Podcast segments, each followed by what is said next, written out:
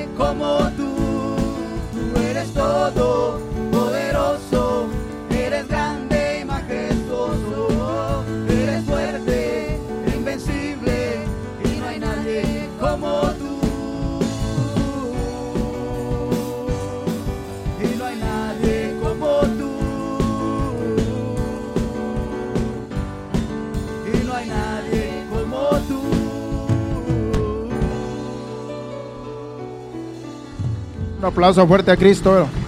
No hay nadie como nuestro Señor. Y así, Padre Santo, hemos venido, Señor, ofreciéndote, Señor, lo que los hermanos han traído, ofrenda o diezmo, Señor. Te pedimos que tú lo recibas y que tú sigas bendiciendo a tu pueblo. En el nombre de Jesús te lo pedimos. Amén. Recíbelos. Pueden tomar su lugar en esa bendición y bienvenidos una vez más a todos, como dice el hermano Marvin. Hay varias familias que están ausentes porque están de vacaciones. Como saben, pues hoy es 4 de julio, Día de la Independencia aquí en Estados Unidos. Entonces algunas familias aprovecharon este fin de semana para irse de paseo con sus hijos y es por eso que por lo menos cuatro o seis familias no están aquí con nosotros, por eso hay espacios vacíos. Y también Miss Kim, ella también este, va a regresar hasta el miércoles porque ella también se fue con sus nietos y con su hija, me imagino, a, a pasear. Y hoy no va a haber clases para los jóvenes, por los ado- adolescentes, que siempre ella les da clases ah, el día domingo a los de inglés. Así es que ella no está hoy con nosotros, está ausente por razón de las vacaciones. Así es que todos estamos aquí en, en, la, en el santuario ahora. Y queremos escuchar palabra de Dios, ya que hemos aprovechado este tiempecito de adorar a Dios, de alabar a Dios. Pero ahora queremos escuchar palabra de Dios en esta hora y así aprovechar el tiempo del resto de la tarde. Vamos a hacer una oración y vamos a pedirle a Dios que nos dirija. Padre Santo, Padre bueno, gracias te damos, Señor, porque nos has traído a tu casa, Señor, una vez más en este día, Padre. Y ya hemos adorado tu santo nombre, ya te hemos glorificado con las alabanzas, Señor. Ahora queremos escuchar tu palabra, Señor. Te pedimos, Señor, que sea bien recibida por cada uno de nosotros, Señor, que podamos estar sensibles a tu voz, a tu palabra y que así podamos ser recipientes de honra y útiles para el Evangelio, el cual estás tú en esta tierra, Señor, usando, Señor, cada uno de aquellos que se dejan usar para que todo este Evangelio llegue hasta lo más remoto de la tierra, porque esa es tu palabra que se ha de cumplir, según tú lo has dicho en tu palabra. Y estamos aquí atentos a tu mensaje en esta hora. En el nombre de Jesús, háblanos. Amén. Y este mensaje tiene que ver con la independencia, pero también tiene que ver con la iglesia. Yo le puse por título Una iglesia dependiente de Dios. Una iglesia dependiente de Dios. Ese es el mensaje. Como todos saben, hoy en los Estados Unidos, yo escribe aquí, eh, se celebra el Día de la Independencia. Y según yo escuché, eh, perdón, eh, encontré la fecha, porque yo quiero estar seguro, ¿verdad? De lo que quiero enseñar. El 4 de julio de 1776 fue proclamada la declaración de independencia de, los, de las 13 colonias que tenía el Reino Unido en Norteamérica. O sea que había 13 colonias aquí en América. Y esas 13 colonias le pertenecían al Reino Unido, o sea, a Inglaterra. Entonces, esas 13 colonias se regían por el Reino Unido. El Reino Unido tenía sus leyes y le rendían tributo al Reino Unido.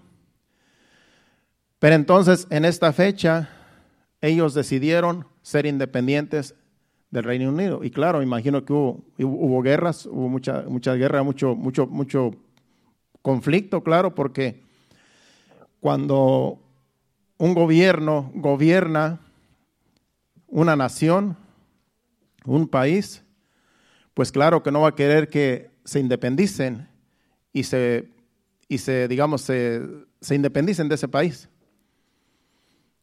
Pero sucedió que se independizaron. Y no queremos entrar en la historia porque una que no estudia historia para el mensaje, porque el mensaje tiene que ver con la iglesia, pero solamente quise traer la fecha de lo que es el Día de la Independencia, que es el 4 de julio de 1776, que fue proclamada la independencia de los Estados Unidos de, de, Norteamérica. Y es por eso que se está celebrando desde entonces cada 4 de julio. Así es que no se puede cambiar la fecha, porque es el 4 de julio. Otras fechas, si usted se da cuenta, otras fechas cambian la fecha porque quieren que quede en un día de, entre semana para no trabajar ese día. A veces, lo, a veces cae un lunes, a veces cae en, entre semana. Pero cuando es el 4 de julio, tiene que ser el día 4, ya sea sábado, domingo o entre semana. Entonces, este año cayó en este día, que es domingo. Muchos hubieran querido que cayera mañana para que así aproveche uno para no trabajar, pero como quiera, el día de mañana, como dice Marvin, la mayoría no trabaja porque aunque caiga en domingo, como quiera, toman el día de descanso mañana. Así es que hoy se celebra la independencia de Estados Unidos. Y yo escribí aquí, ¿qué es, qué es ser independiente? Según el diccionario. ¿Qué es ser independiente según el diccionario? Porque yo tuve que buscar en el diccionario para estar seguro y explicar qué es ser independiente. Según el diccionario que llevo, donde yo encontré el, el significado, dice que ser independiente quiere decir que sostiene sus derechos u opiniones sin hacer caso de la autoridad u opiniones de otros. Eso fue lo que pasó aquí en los Estados Unidos que cuando se independizaron estas 13 colonias, no hicieron caso de sus autoridades anteriores, porque ya aquí se independizaron con sus propias leyes. Hicieron sus propias leyes, se independizaron y ya no hicieron caso al Reino Unido, como dice allí, que sostienen sus derechos. Ellos eh, hicieron sus cartas, la carta magna, no sé cómo se llama, y en esa carta, en todo lo que ellos escribieron, escribieron sus derechos. Y ya no pueden recibir eh, opiniones de otras personas porque ya ellos tienen su propia ley, los Estados Unidos. Ya no tiene que otros países regirlos porque ya ellos son independientes. Eso lo quiere decir, ser independientes. No se van a someter a otras leyes de otros países porque ya ellos son un gobierno establecido. Y así es en todos los países. Por eso todos los países tienen su gobierno y según el gobierno así los gobiernan. Sabemos que hay muchos países corruptos, pero pues así está este mundo, corrompido. Pero tan siquiera aquí en los Estados Unidos todavía hay un poco más de, de democracia, un poco más de libertad, que es supuestamente somos libres. Entonces eso es lo que significa eh, ser independiente. Y usted dirá, ¿qué tiene que ver la independencia de Estados Unidos con la iglesia? Porque esa es la pregunta que a lo mejor algunos de ustedes se hacen. ¿Qué tiene que ver la independencia de los Estados Unidos con nosotros, con la iglesia? Pues ya escribí aquí. Pues aunque usted no lo crea, la iglesia es también independiente, hablando en términos políticos. La iglesia es independiente porque la iglesia se rige por medio de la palabra de Dios. La palabra de Dios es la que la iglesia obedece. Y sabemos que también las leyes tienen que estar, ser establecidas según, según, los, según la, la Biblia. Por medio de la Biblia es que este país, ellos fundaron sus leyes en la Biblia, este país de Norteamérica. Y la mayoría de los países tienen fundamentos bíblicos, porque de Dios viene todo, de Dios vienen las leyes. El problema es que después violan las leyes y es lo que pasa hoy en el mundo entero, que las leyes se han violado y ya la ley de Dios ya no la quieren, ya no la quieren cumplir. Por eso todas las leyes que han estado saliendo últimamente en todo el mundo son leyes en realidad que no son de Dios. Pero la iglesia de Cristo somos independientes. Donde quiere que esté una iglesia de Cristo, tenemos que obedecer la ley de Dios, la palabra de Dios. Aunque las leyes terrenales cambien, la iglesia no debe de cambiar la palabra de Dios. La palabra de Dios se tiene que cumplir en nosotros.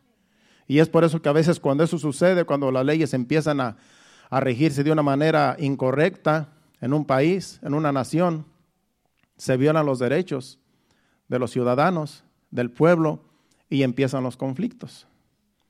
Porque, por ejemplo, ahora casi en todos los países se, vamos a hablar del aborto. En todos los países es válido el aborto, ya yo creo que en la mayoría de los países es válido el aborto, pero Dios dice que ese es un crimen. El aborto es un crimen. Pero en los Estados Unidos y en muchos países el aborto es una ley que, que supuestamente si van con un doctor y el doctor este, eh, puede hacer abortos, lo pueden llamar a cortes si no hace un aborto. Y si un doctor es cristiano, no va a aceptar hacer eso. Es un crimen. Sabe que eso es un crimen. Entonces, ¿qué va a hacer el doctor cristiano? Va a decir, yo no puedo hacer esto. Entonces, al no poder hacer eso, lo van a oprimir, lo van a denunciar y le pueden quitar hasta el título. Eso es lo que pasa con estas leyes que se rigen según la tierra, según las leyes terrenales y no según la Biblia. Y esos son los conflictos que está pasando en la iglesia alrededor del mundo. Porque como iglesia no nos vamos a someter a ciertas leyes. Ese es solamente un ejemplo, el aborto, pero hay otras que no puedo mencionar, pero ustedes las conocen, que no podemos nosotros obedecerlas. Entonces, la, eh, la iglesia debe ser una iglesia independiente que solamente obedece a Dios, que solamente obedece la Biblia. Y lo que esté conforme a la Biblia lo vamos a obedecer, porque también el apóstol Pablo en Romanos dice que obedezcamos las autoridades, que obedezcamos al gobierno. Lo vamos a obedecer según la ley de Dios. Pero cuando las leyes son violadas, ya nosotros no podemos cumplirla porque ya es en contra de la palabra de Dios. Así es que las cosas van a ir de mal en peor. Entonces la iglesia está en ese conflicto porque no podemos nosotros obedecer al hombre y desobedecer a Dios. Porque entonces seríamos injustos, como todo mundo es injusto cuando no obedece a Dios. Así es que ese es el conflicto de la iglesia hoy en día. Hay muchas manifestaciones. En las noticias vemos manifestaciones acerca de estas leyes que no son rígidas, que no son de acuerdo a la palabra de Dios. Hay conflictos, hay violencia, porque unos están de acuerdo y otros no están de acuerdo y se pelean entre sí. Entonces esto va a ir de mal en peor, así es que hay que estar bien agarrados del Señor porque todos, la iglesia va a pasar por estos conflictos en todos los lugares del mundo, porque no vamos a querer obedecer al hombre, sino hay que obedecer a Dios. Lo que dice su palabra, eso es lo que hay que hacer. Entonces, así está la situación. Yo escribí aquí y esa es, la, esa es la lucha que tenemos, ¿verdad? Como iglesia, pero vamos a Efesios capítulo 4, versículos 17 al 24. Porque ante nosotros éramos también corruptos. Ante nosotros, ante la iglesia, antes de venir a Cristo, éramos corruptos. Éramos igual que los que no tienen a Dios. Que si, si por ejemplo, salía una ley en contra de la palabra de Dios, pues nosotros ajenos a la palabra de Dios podíamos aceptarla, porque decíamos cada quien con su religión, como dicen algunos. Pero cuando nosotros tenemos conocimiento de la palabra, no podemos obedecer ciertas leyes. Vamos a leer esos versículos del 17 al 24. Puesto, dice, esto pues digo y requiero en el Señor, que ya no andéis como los otros gentiles que andan en la vanidad de su mente teniendo el entendimiento entenebrecido, ajenos de la vida de Dios por la ignorancia que en ellos hay, por la dureza de su corazón. Los cuales, después que perdieron toda sensibilidad, se entregaron a la lascivia para cometer con avidez toda clase de impureza. Mas vosotros no habéis aprendido así a Cristo. Si en verdad le habéis oído y habéis sido por él enseñados conforme a la verdad que está en Jesús, en cuanto a la pasada manera de vivir, despojaos del viejo hombre que está viciado conforme a los deseos engañosos, y renovaos en el espíritu de vuestra mente, y vestíos del nuevo hombre creado según Dios en la justicia y santidad de la verdad. Así debemos de andar, en justicia y santidad de la verdad. Porque antes éramos pecadores, antes éramos sin ley, nosotros éramos nuestra propia ley, hacíamos lo que, lo que nos venía en gana, hacíamos lo que la carne nos pedía, éramos por naturaleza como animales irracionales, por decirlo así. Pero ahora en Cristo Jesús, Jesucristo nos dice cómo debemos de andar. Dice que vestidos del nuevo hombre, creados según Dios en la justicia y santidad de la verdad. De tal manera que ya no tenemos que hacer las cosas que antes hacíamos. Cuando venimos al conocimiento de la verdad, ya lo que es pecado tenemos nosotros que evitarlo. Ya no podemos estar conforme al mundo. Cuando sale una ley, una ley contraria a la ley de Dios, a la, a la palabra de Dios, tenemos que decir nosotros, no voy a obedecer esas leyes porque esas leyes van en contra de las de la palabra de Dios. Y no quiero yo ofender a Dios, no queremos ofender a Dios, no queremos estar en contra de Dios, sino a favor de Dios. Entonces, ese es el conflicto y esa es la lucha que tiene la iglesia de Cristo, que ya no debemos de ser como cualquier persona aquí en el mundo, injusta, pecadora y viviendo, y viviendo en las obras de la carne, sino vivir vestidos del nuevo hombre, creados según Dios en la justicia y santidad de la verdad. Así es que esta lucha es para toda la iglesia, es para todo hijo de Dios. Sabemos que antes de venir a Cristo nosotros todos, todos no éramos independientes, porque obedecíamos a nuestros deseos carnales y éramos manipulados como títeres porque el diablo nos manejaba llevándonos de un lado para otro y haciendo toda obra perversa. Antes de venir a Cristo éramos como títeres. Estábamos en manos de Satanás porque Él es el príncipe de este mundo y nosotros estábamos sin Dios. De tal manera que el diablo hacía lo que, lo que quería con nosotros, hasta donde Dios se lo permitía, claro, porque Dios, Dios también tiene el control. Pero hacíamos cosas que a Dios le, desagradaban. Hacíamos cosas que ofendían a Dios. Y el diablo nos manejaba. Nos llevaba de aquí para allá haciendo cosas indebidas, metiéndonos en lugares que no debíamos de meternos y haciendo cosas que no deberíamos de hacer. Pero estábamos ajenos de la palabra de Dios. No conocíamos el Evangelio. Yo lo digo personalmente por, por mi cuenta, por mí mismo, porque yo no conocía el Evangelio cuando yo vivía así. Yo era ajeno a la palabra de Dios de tal manera que lo que yo pensaba que hacía, pensaba que estaba bien. Pero cuando vine al conocimiento de la verdad, me di cuenta que yo estaba haciendo mal y estaba ofendiendo a Dios. Y estaba también ofendiendo a mi prójimo, ofendiendo a los que me rodean. Porque cuando hacemos cosas malas, cosas perversas, estamos en pecado y estamos ofendiendo a Dios y estamos uniéndonos a esta sociedad que vive de esa manera. Y la iglesia de Cristo no debe de vivir así debe de vivir en santidad, en justicia y santidad de la verdad, viviendo como a Dios le agrada. Entonces ese conflicto lo tenemos todos, ahora tenemos que vivir para Dios, para Cristo, porque Él nos redimió con su sangre. Pero ahora escribí yo aquí que estamos en Cristo, en Cristo, ya el diablo no tiene dominio sobre nosotros, porque ya no le pertenecemos al diablo, sino que aceptamos el sacrificio de Cristo en la cruz y Él pagó, eh, y él, y él pagó en la cruz el rescate por, nuestros, por nosotros. Nos redimió con su sangre y ya no somos esclavos del diablo. Ahora le pertenecemos a Cristo y le obedecemos a Él voluntariamente en agradecimiento por el sacrificio tan grande en la cruz del Calvario. Efesios 2 del 1 al 6. Vamos a Efesios capítulo 2 del 1 al 6.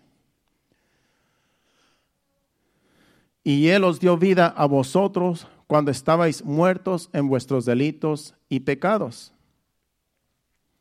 en los cuales anduvisteis en otro tiempo siguiendo la corrupción, la, la, corriente, perdón, de este mundo, conforme al príncipe de la potestad del aire, el espíritu que ahora opera en los hijos de desobediencia. Entre los cuales también todos nosotros vivimos en otro tiempo en los deseos de nuestra carne, haciendo la voluntad de la carne y de los pensamientos, y éramos por naturaleza hijos de ira, lo mismo que los demás.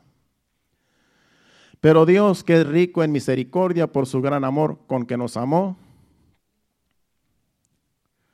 aun estando nosotros muertos en pecados, nos dio vida juntamente con Cristo, por gracia sois salvos.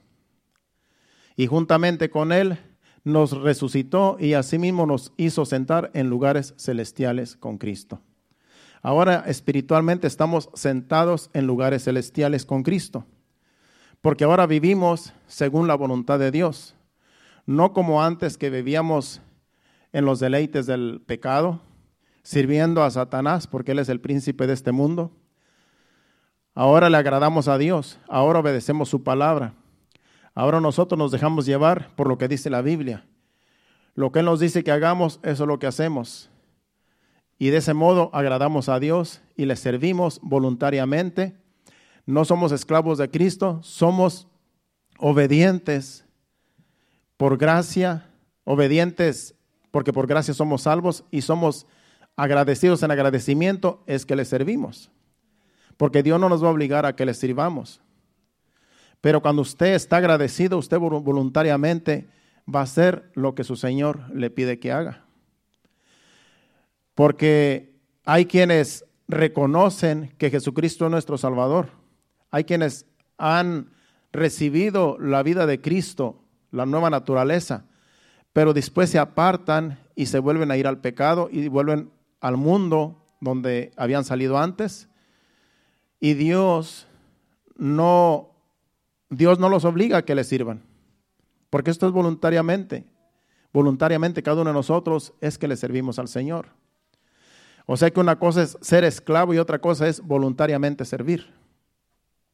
Es como un sirviente, un siervo, le sirve a su Señor porque de él vive, de él come, porque su Señor lo mantiene y le sirve porque es su siervo. En Cristo Jesús es algo similar. Como Él es nuestro Señor, como Dios es nuestro Padre, Él nos sustenta y nosotros en agradecimiento le servimos voluntariamente. Pero en cambio el diablo, el diablo es diferente, el diablo esclaviza. Y aunque tú no quieras hacer lo que Tú sabes que está mal lo que estás haciendo, el diablo te obliga a que lo hagas. Y esa es la diferencia, que el diablo esclaviza y Dios solamente dice, sírveme. ¿Qué dice Jesucristo a sus discípulos? Vengan, síganme, síganme. No los obligaba a que, les, a que lo siguieran, él decía solamente, síganme. Así es el Señor, así es Dios. Él ya pagó el precio en la cruz, él ya hizo todo lo que tenía que hacer Ahora lo que pide es que nosotros le sirvamos, que nosotros le sigamos. Pero el diablo es todo lo contrario. El diablo te esclaviza y aunque tú quieras salir de ahí, te tiene atado. Y solamente Jesucristo nos puede liberar de esas ataduras del diablo. Porque para eso vino Jesucristo, a deshacer las obras del diablo, según capítulo 10 de Juan. Entonces, Jesucristo es nuestro libertador, porque antes vivíamos en pecados, antes de venir a Cristo, pero ahora Jesucristo nos hizo libres de ese pecado en el cual vivíamos eh, por una vida, el tiempo que usted haya vivido en el pecado. Lo contrario, yo escribí aquí, lo contrario a independencia es dependencia. Eso es lo contrario a independencia, dependencia. Y un ejemplo, un ejemplo bien claro es la familia. Sabemos que una familia se compone de un matrimonio y los hijos. cuando esos hijos son pequeños, son dependientes de sus padres porque los padres los mantienen de todo lo necesario. Cuando en una familia están los niños, los niños no se pueden mantener solos, ellos no pueden trabajar, ellos no pueden buscar el sustento. Entonces, los hijos dependen de la familia, de los padres. Entonces, eso es dependencia. Nuestros hijos pequeños dependen de nosotros, sus padres. Eso es dependencia. Independencia es cuando ya los hijos crecen y se casan y forman un hogar, una familia, entonces esos hijos son independientes. Como yo le decía la semana pasada acerca de mi esposa, lo vuelvo a repetir otra vez para los que no estaban, que cuando mi esposa se casó conmigo, ella pensaba que eh, ella todavía le pertenecía a su familia. Ella no quería ser Sarabia porque decía mi familia es reyes, que ella se pidaba reyes. Ellos son mi familia y, y, ella dice que nosotros no éramos familia, ella y yo. Entonces yo le, daba a entender que nosotros que estamos ya, formamos un matrimonio, ya nosotros somos una familia. Yo le decía, Jennifer, tú y yo somos una familia, porque entonces todavía no nacía Miriam. Estamos hablando hace ya como, como veintipico de años. Entonces ella decía que, no, que ella no era, que ella le pertenecía a su familia. Pero yo le decía, no, tú y yo somos una familia ya. Cuando tú te casaste conmigo, vinimos a ser una familia, tú y yo. Ahora nuestros hijos van a ser, con nuestros hijos formamos una familia. Y fue difícil hacerle entender, pero ahora sí ya sabe que así es. Ahora sí ya, ya reconoce, por eso lo digo. Si no, pues llegando a casa, pues sabrá Dios cómo me, fuera. Pero lo digo porque ya, ya reconoció hace tiempo. Pero tardó. Entonces, eso es cuando ya se casan un, un joven con otra señorita ya forman un hogar y forman una familia, entonces ya son independientes. Como también dije que cuando me casé con mi esposa, pues yo quería seguir en la casa de mi padre. Yo quería seguir un tiempo en la casa de mi padre, eh, como, como que yo quería que él todavía me mantuviera, como que yo todavía quería que él eh, viera por mí, por mis necesidades. Yo decía, yo le voy a ayudar a trabajar y él me va a mantener. Pero pues como ya llevaba a mi esposa, pues ahora era más difícil. Antes de casarme yo sé que sí me mantenía, pero ya después con, con mi esposa ya era algo ilógico que ella, él me mantuviera a mí, porque ya yo tenía que ser independiente. Entonces ahí fue donde yo entendí que yo era independiente. Yo entendí rápido que yo era independiente cuando me di cuenta que mi papá no me iba a apoyar. Entonces tuve que venirme a los Estados Unidos y mi esposa se quedó allá por un año, hasta después fui por ella. Y la traje a los Estados Unidos, entonces ha estado, aquí. Entonces, eso es independiente. Cuando ya no dependen de los padres. Cuando ya los hijos no dependen de los padres, ese es un otro ejemplo. Que ya ellos son una familia y ya ellos tienen que luchar por esa familia. Ya no son independientes, son dependientes, dependen de ellos mismos ahora. Con su trabajo tienen que salir adelante. También otro ejemplo es cuando uno trabaja para una compañía, para una empresa, pues uno es dependiente de esa empresa. Uno es dependiente de esa compañía a la cual uno trabaja porque le dan un salario, le dan un, un le pagan, ¿verdad? Un salario. Entonces somos dependientes de esa, de esa empresa o de esa compañía porque ellos nos están dando un salario, un sustento. Eso es ser dependiente. Pero una vez cuando tú dices, bueno, yo ya sé trabajar, yo ya sé hacer lo que se hace en la compañía, porque yo estar trabajando por una persona, por una compañía o por una empresa cuando yo puedo hacer mi propio negocio porque ya sé hacer el trabajo? Entonces ahí es cuando nosotros nos independizamos, que sucedió conmigo, cuando yo dije, bueno, yo puedo hacer el trabajo, yo puedo, puedo sacar una licencia para hacer lo que yo sé hacer y ya no tengo que depender de esta compañía y de ninguna compañía y de ninguna empresa porque ahora yo puedo fundar mi propia compañía.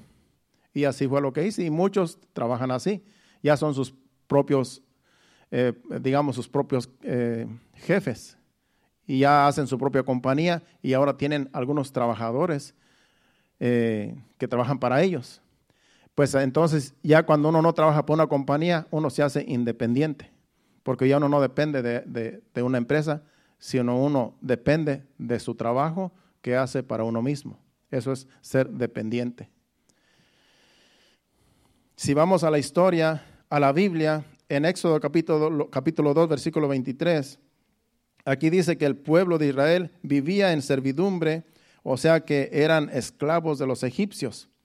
En estos tiempos, en Egipto, los israelitas eran, eran esclavos de los egipcios y los tenían esclavizados y, y clamaron a Dios y Dios les mandó un libertador a Moisés para que los sacara de Egipto y de la esclavitud. Conocemos la historia, sabemos que estuvieron en Egipto eh, sirviendo a Faraón por más de 400 años y cuando clamaron, gimieron a Dios, Dios los escuchó y mandó a Moisés para que los libertara y los sacara de servidumbre.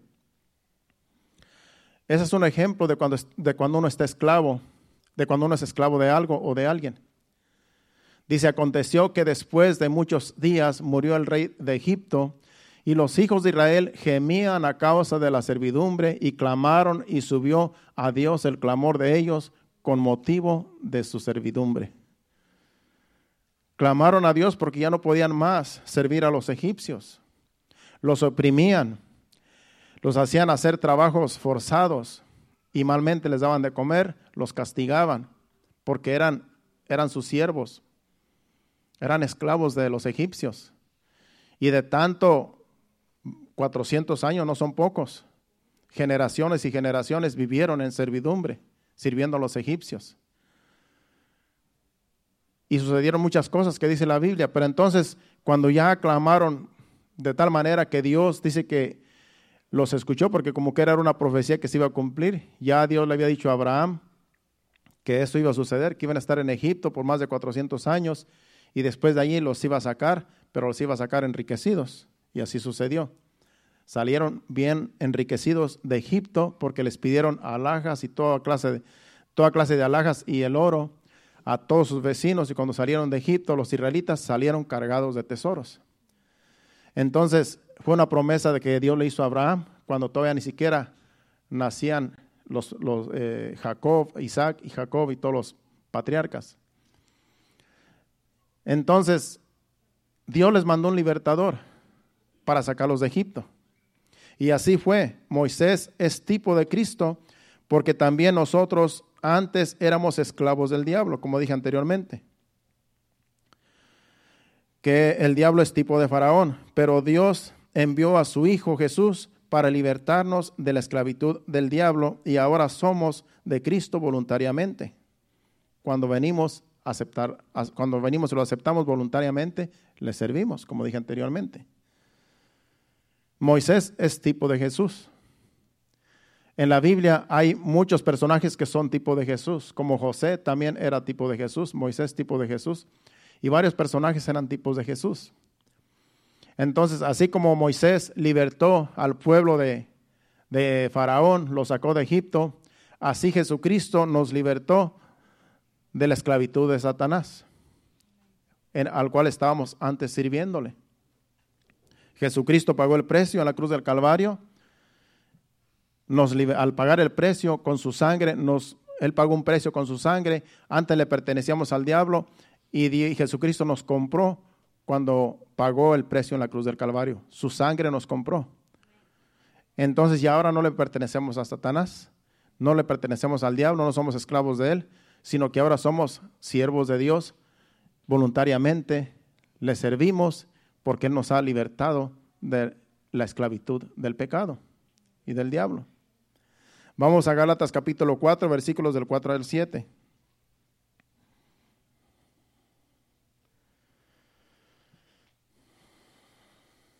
Gálatas 4 del 4 al 7 dice,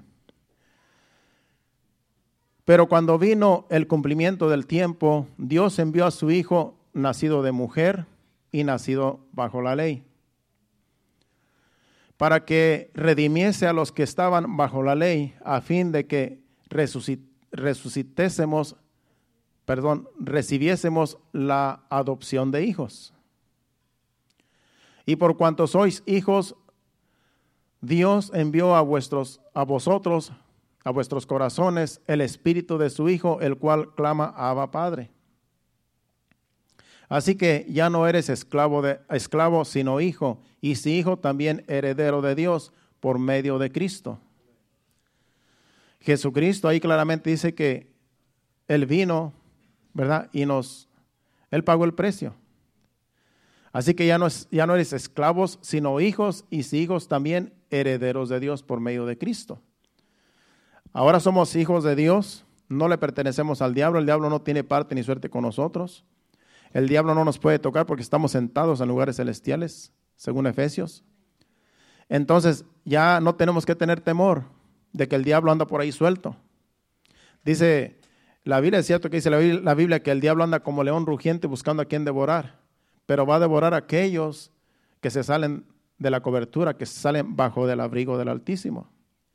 Aquellos que se van otra vez al pecado y a la inmundicia, esos son los que el diablo está a punto de devorar, porque voluntariamente se salen de la cobertura de Dios, voluntariamente se salen del redil. Por eso, aunque usted vive en luchas y pruebas, aunque usted viva eh, en muchas dificultades como cristiano, no se salga debajo de las manos del Altísimo. Dice que estamos bajo la sombra del Altísimo, según el Salmo 91. Estamos bajo su sombra, estamos bajo sus alas, y si nos salimos de ahí, somos presa fácil del diablo. Así es que mientras estemos bajo la voluntad de Dios, no tenemos nada que temer. ¿Qué es estar bajo el abrigo del Altísimo? Es que tú haces la voluntad de Dios. No se trata de cobertura espiritual que llaman por ahí. No se trata de que una persona esté eh, dándote una cobertura. Lo que se trata es estar haciendo la voluntad de Dios. De eso se trata. Que lo que tú haces agrada a Dios. Que tú no andas por ahí pecando como anda todo mundo allá afuera que no conoce a Dios. Sino que tú sabes que tu Dios es santo y que Él pide que seamos santos como Él es santo entonces, una persona que vive haciendo la voluntad de Dios no va a tener temor, porque el temor viene cuando uno viola la ley. El temor viene cuando, cuando nosotros andamos mal. Y no sé si a usted le pasa, pero cuando usted anda haciendo cosas malas, de todo anda con temor. Porque a todos nos ha pasado, a veces anda uno medio chueco y dice ¿a qué horas Dios me castiga? Porque uno sabe que no anda bien. Uno sabe que no anda caminando conforme a la voluntad de Dios y viene ese temor. Todo lo hemos experimentado, porque estamos en este mundo, en esta tierra, y nos ha pasado a todos, yo lo aseguro. Porque a veces que anda uno un poco torcido y ya anda uno con ese temor. Pero cuando tú estás seguro en Cristo Jesús, cuando tú andas bajo la voluntad de Dios, haciendo la voluntad de Dios y haciendo todo lo posible para agradar a Dios, no hay ningún temor. No hay temor ni siquiera a que la muerte venga y te sorprenda, porque tú sabes que si la muerte te sorprende, tú te vas con el Señor. Entonces no hay ningún temor cuando estamos en Cristo Jesús, cuando estamos haciendo la voluntad de Dios. En cambio, si estamos haciendo lo contrario, si estamos en pecado, sí hay temor, pero no tenemos que vivir así, bajo temor, sino que tenemos que reconocer estoy mal y irnos y arrepentirnos de todo corazón. Ir delante de Dios y decirle, Señor, yo estoy mal, yo sé que estoy mal porque tengo temor, tengo temor que algo me suceda.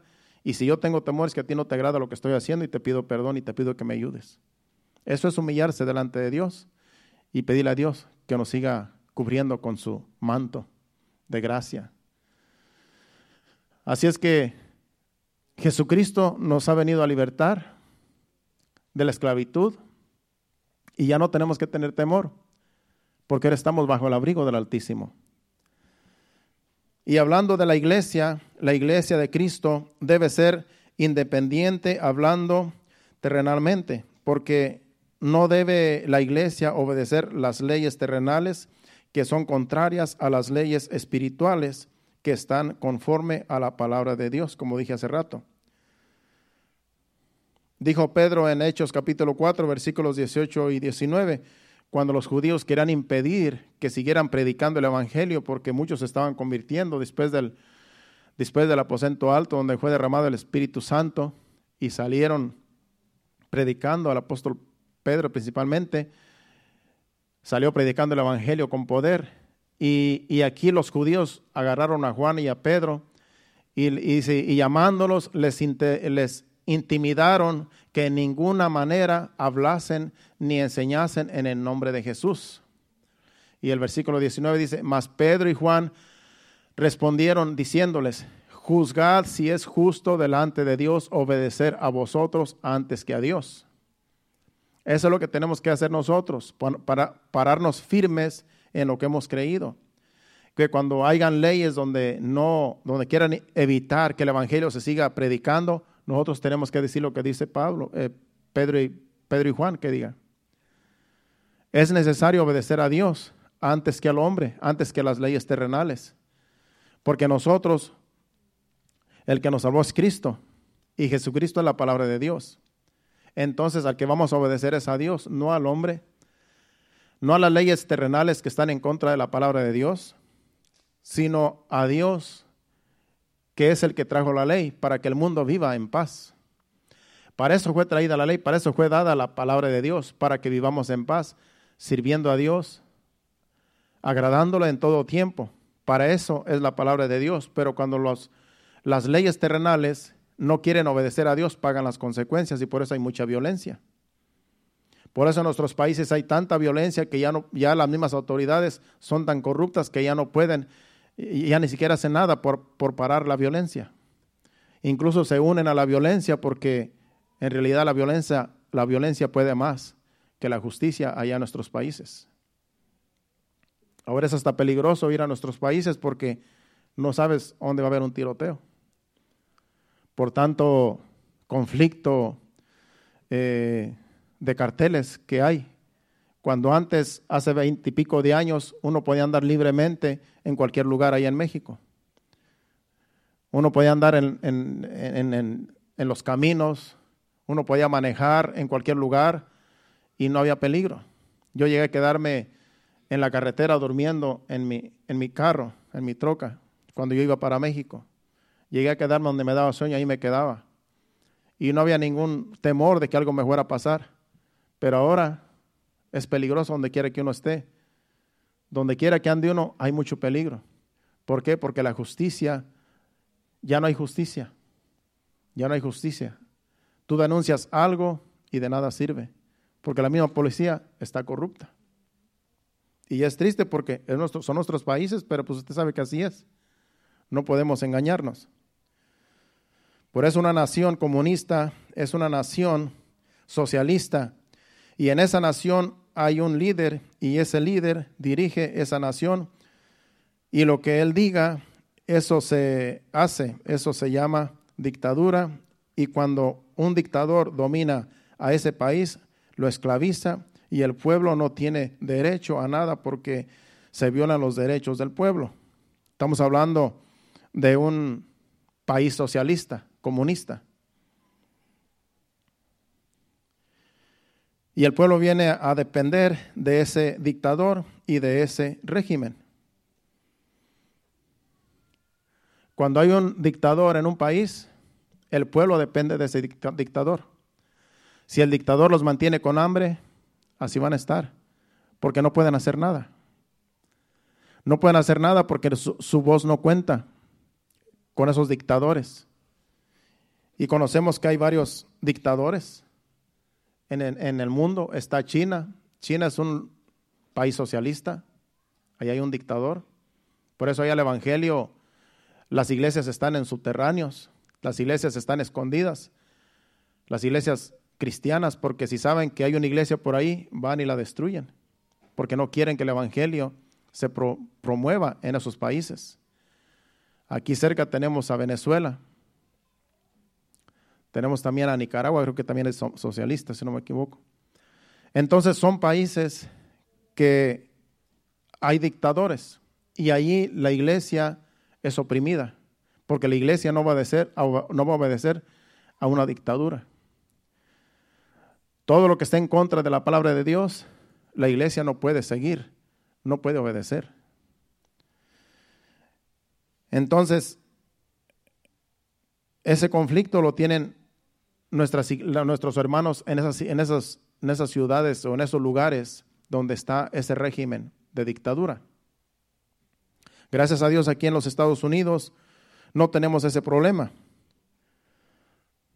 Pero en todos esos países que conocemos sí hay ese problema de que no hay libertad. Aquí en Estados Unidos todavía tenemos libertad de expresión. Aquí en Estados Unidos todavía podemos gozar de la libertad. Podemos hacer servicios a la hora que queramos, en el día, en la noche, cualquier hora. Podemos hacer servicios al Señor, podemos cantar, adorar, reunirnos en oración, ayunar y hacer todo lo que queramos y nadie nos lo impide porque, porque tenemos nuestros derechos. La iglesia todavía está en pie disfrutando de los derechos de hijos de Dios, de una iglesia cristiana. Pero en esos países, cuando se dice no se haga esto, no se hace. Si se dice se cierran las iglesias, la gente va a tener que andar escondidas haciendo cultos. Entonces, por eso tenemos que estar siempre orando por la iglesia de Cristo alrededor del mundo. Orar por nuestros hermanos que están en esos lugares donde están escondidos sirviendo a Dios. Y yo les aseguro que son tan más fervientes que muchos de nosotros.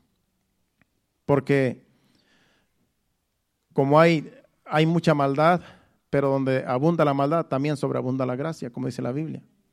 Y en esos lugares, entre más opresión hay, más se convierten.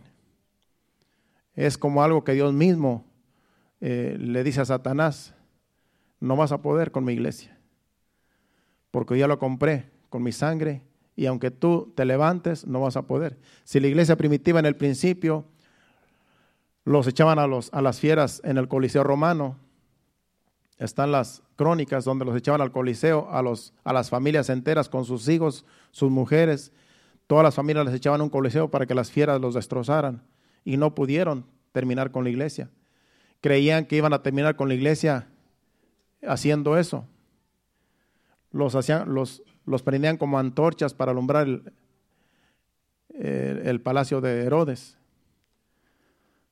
Hacían sacrificios, o sea, había muchos mártires.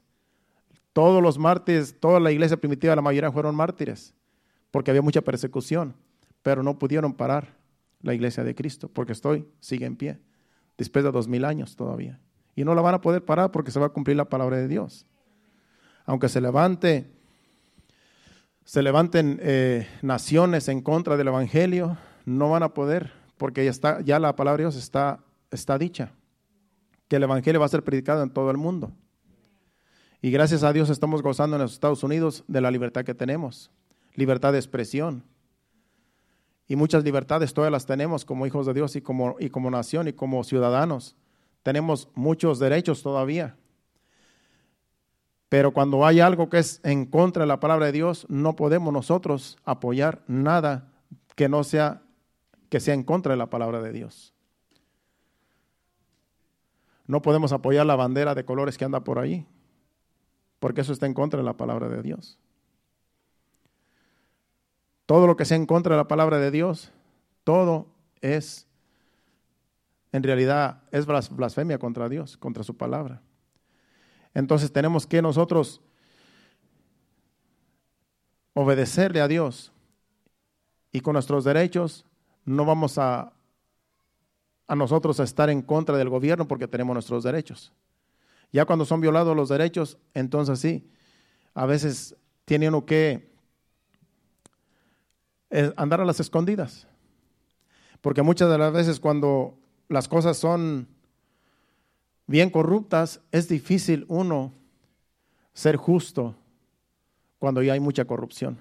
Es bien difícil y la iglesia sufre. Porque donde vive una iglesia en corrupción, donde hay mucha corrupción, todo es corrupción, la iglesia tiene que brillar. La iglesia, tiene que ser la diferencia en esos lugares. Donde hay mucha violencia y mucha corrupción, la iglesia tiene que hacer la diferencia. Porque si se hacen igual a como son todos los demás, entonces no es iglesia en una ocasión cuando yo fui para México, pues yo me fui con, mi mente bien limpia de que aquí en Estados Unidos viviendo lo más justo que se puede vivir. Y yo estando allá, yo andaba manejando y me para un policía, un federal de caminos, y, y dice, dice tu licencia. Pues sí, yo le mostré mi licencia de aquí de Florida. Y cuando vio mi licencia, dice, bueno, este, te voy a dar un, un ticket. Yo dije, bueno, pues está bien, voy a pagar el ticket. Pero ya tienen la costumbre de que te quitan la licencia. Porque ya no es que te dan un papel y lo vas a pagar, no, allá te quitan la licencia. Porque ellos saben que vas a ir a buscar la licencia donde ellos la tienen. Entonces yo, tratando de ser justo, de, dije, bueno, yo vengo a los Estados Unidos, yo sé lo que es justicia, pues yo voy a pagar lo que sea. Lo que sea yo lo pago, lo que valga el ticket. Pero al quitarme la licencia, y después yo tenía que ir a buscar la licencia. Entonces, eh, ya me dieron una fecha que yo pudiera buscar la licencia y, no, no, era cerca la ciudad, como es un federal de caminos, es en todo el estado. Yo tenía que buscarla como a dos horas de camino, esa licencia, en otra ciudad. Entonces me hicieron echar como tres vueltas a esa ciudad a buscar mi licencia y no la tenían. Cuando yo iba me decían, no, es que no está aquí, es que está allá en la capital de Guanajuato. ¿Pero qué está haciendo ya mi licencia si yo estoy acá? Pues no sé, por ahí anda y me hicieron, me hicieron a, echar como tres vueltas para buscar mi licencia. Cuando yo vine a hacer cuentas, la gasolina que yo estaba gastando ya eran como 600 mil pesos en aquel tiempo, cuando eran miles. Y era mucho dinero. Y yo dije, pude haber pagado una fianza de a lo mejor 100, 200 pesos y estoy pagando todo este dinero solamente por, por ir a buscar mi licencia. Dijo mi papá, es que aquí las cosas no son como en Estados Unidos. Aquí es mejor que tú les des una mordida, y como ya se le llama mordida, que tú le das un, un dinero, eso se le llama mordida. Mejor darle una mordida, dice, y ya con 200 pesos lo hubieras hecho y no te hubieran quitado la licencia. Y pues yo trataba de ser justo, yo, yo vengo a Estados Unidos donde ya todavía hay justicia y yo quería pagar mi ticket para ser justo. No, dice, aquí es mejor que tú le des una mordida, dice, porque después te sale peor. Y bueno, para la próxima voy a hacerlo así entonces, porque me sale más caro ir a buscar mi licencia. Pero gracias a Dios no me ha pasado ya eso. Pero por más que uno quiera ser justo, es difícil cuando hay mucha corrupción. Por eso, en esos países, pues prefieren mejor dar mordidas, darle un dinero a la persona, al policía, porque así está todo, así vive la gente. Pero hay que ser justo lo más que podamos, hermano. Lo más que podamos nosotros acercarnos a la justicia, porque a eso agrada a Dios. Ya vamos a terminar. Pero hablando de la iglesia espiritualmente, aunque estamos hablando de la iglesia, pero terrenalmente no podemos obedecer las leyes que están en contra de la palabra de Dios. Entonces, somos una iglesia independiente, hablando eh, terrenalmente o políticamente, porque no nos vamos a sujetar a las leyes que son corruptas. Pero hablando de la iglesia espiritualmente, sí somos dependientes. Pero somos dependientes, pero somos dependientes de Dios. Porque como iglesia de Cristo dependemos de Dios. Y vamos a terminar en dos citas bíblicas. Vamos a Salmo 123, versículo 1. Para que usted vea que somos dependientes, iglesia dependiente, pero espiritualmente. Somos dependencia de Dios. Dice ese capítulo 123 de Salmos, versículo 1 a, ti alcé mis ojos, a ti que habitas en los cielos. Dije del, del, 1 al 2, ¿verdad? El 2. He aquí como los ojos de los siervos miran a la mano de sus señores y como los ojos de la sierva a la mano de su señora Así nuestros ojos miran a Jehová, nuestro Dios, hasta que tenga misericordia de nosotros. ¿Qué está diciendo este salmista en este versículo? Aquí está hablando de siervas, de sirvientes, que en aquellos tiempos los sirvientes tenían a sus amos. Aquí está comparando a un siervo, a un criado, con su señor, con su amo. De que así como el criado mira la mano de su señor, porque en aquellos tiempos cuando tenían a sus sirvientes, los amos eran los que los mantenían. Comían de los bienes de los amos y les servían, porque eran sus sirvientes. Y así como la sierva, la, ama de casa, digamos, eh, miraba a la mano de su señora, que dependía de, la, de lo que la señora, la, ama de la casa, le daba el sustento, dice que así nosotros Dice, así nos, nuestros ojos miran a Jehová, nuestro Dios, hasta que tenga misericordia de nosotros, porque dependemos de Dios. Aquí es donde sí la iglesia es, dependiente. Somos dependientes de Dios, pero independientes eh, hablando políticamente. Porque, como ya hemos hablado, todo lo que es ser independiente.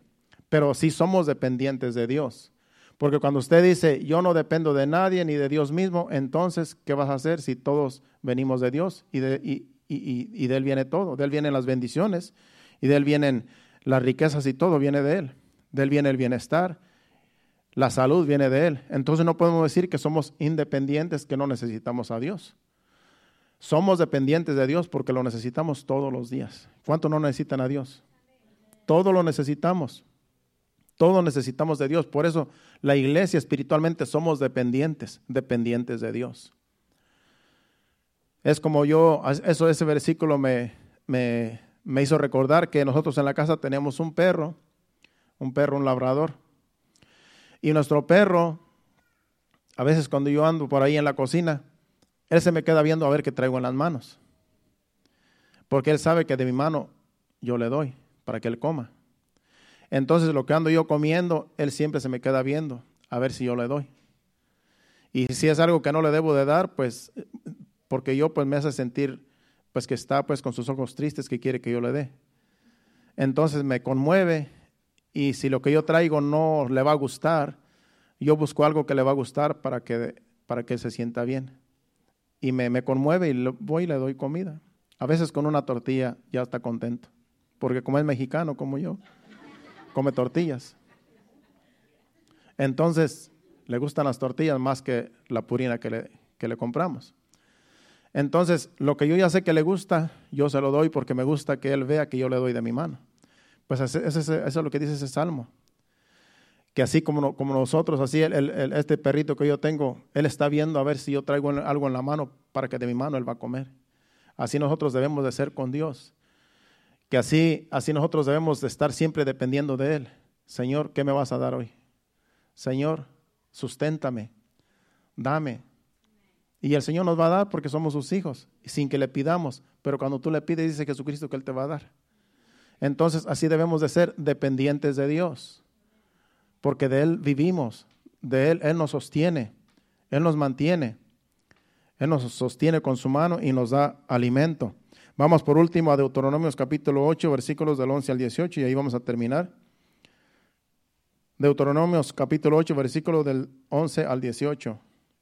Y ahí terminamos para irnos a nuestros hogares. Dice ese versículo del 11 en adelante. Cuídate de no olvidarte de Jehová tu Dios para cumplir sus mandamientos, sus decretos y sus estatutos que yo te ordeno hoy. No suceda que comas y te sacies y edifiques buenas casas en que habites. Y tus vacas y tus ovejas se aumenten y la plata y el oro se te multiplique y todo lo que tuvieres se aumente. Y se enorgullezca tu corazón y te olvides de Jehová tu Dios, que te sacó de tierra de Egipto, de casa de servidumbre, que te hizo caminar por un desierto grande y espantoso, lleno de serpientes ardientes y de escorpiones y de sed donde no había agua, y él te sacó agua de la roca del pedernal que te sustentó con maná en el desierto, comida que tus padres no habían conocido, afligiéndote y probándote para a la postre hacerte bien. Y digas en tu corazón, mi poder y la fuerza de mi mano me ha traído esta, esta riqueza.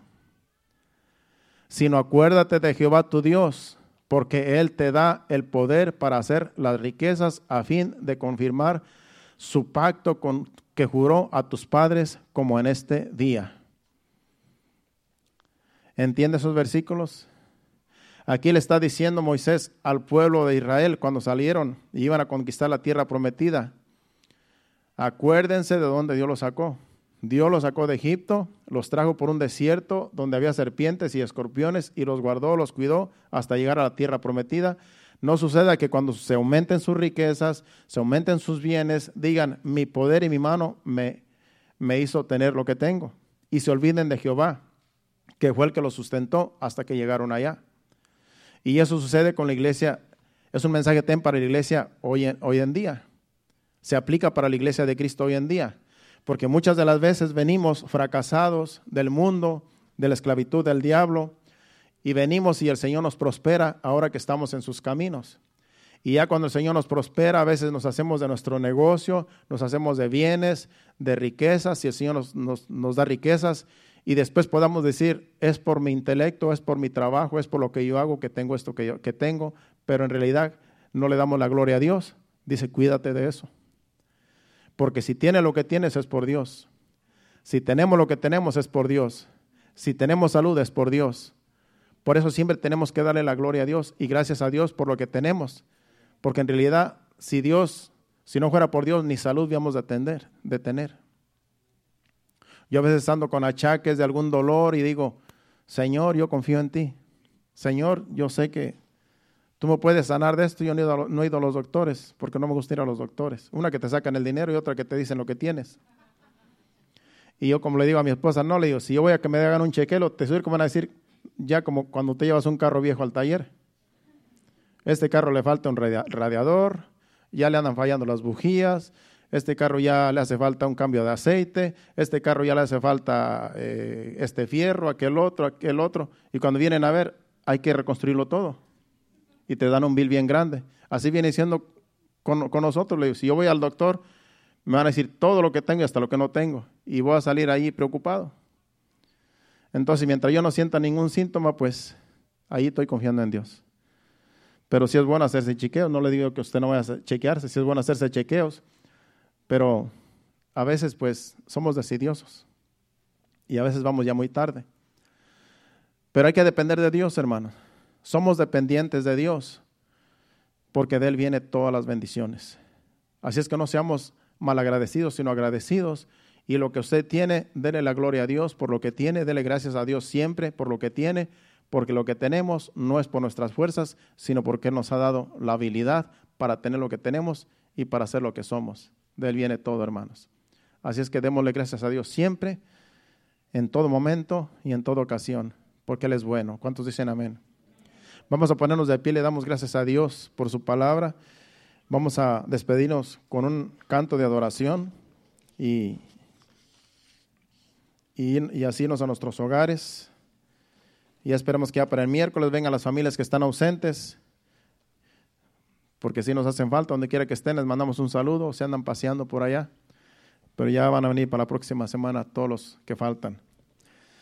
Así es que aquí los esperamos, vénganse con cuidado, especialmente si vienen manejando y llueve, está llovido, tengan mucho cuidado porque son muy peligrosas las carreteras con agua. Bueno, Vamos a despedirnos cantándole al Señor este canto, dándole gracias, gracias Señor. Oh, bendito eres Señor. Fuerte es el nombre del Señor. Torre fuerte es el nombre del Señor. Torre fuerte es el nombre del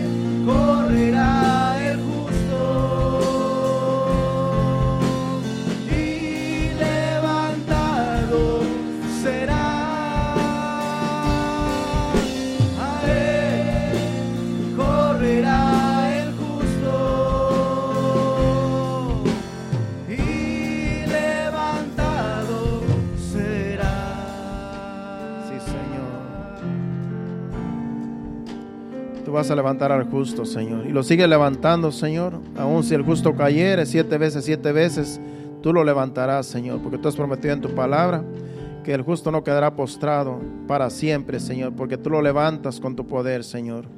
En ti confiamos, Señor. De ti dependemos, Señor. No de nuestras fuerzas, no de nuestro intelecto, Señor, sino de ti mismo, Señor. Porque tú nos das las fuerzas, la habilidad, la sabiduría, la inteligencia. Todo viene de ti, Señor y te honramos, te glorificamos, bendecimos tu santo nombre, Señor, porque te hemos conocido, Señor, y ahora sabemos quiénes somos en Cristo Jesús, que estamos sentados en lugares celestiales y que tú eres nuestro hacedor, Padre.